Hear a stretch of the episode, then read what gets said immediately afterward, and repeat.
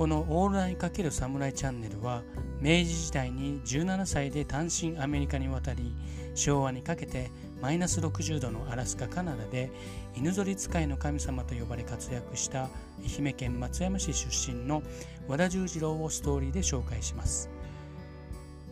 エスキモーも踏み込めなかった北極圏を犬ぞりで駆け巡り多くの近郊という電を開発しました。現在では10日間でカナダユーコン準州の中心地ホワイトホースとアラスカ・アンカレッジの間およそ 2000km を走り抜ける世界最高峰の犬ぞりレースであるユーコンクエストそして世界で最も過酷と言われるアラスカのアイデタロット国際犬ぞりレースのルートの開拓者です。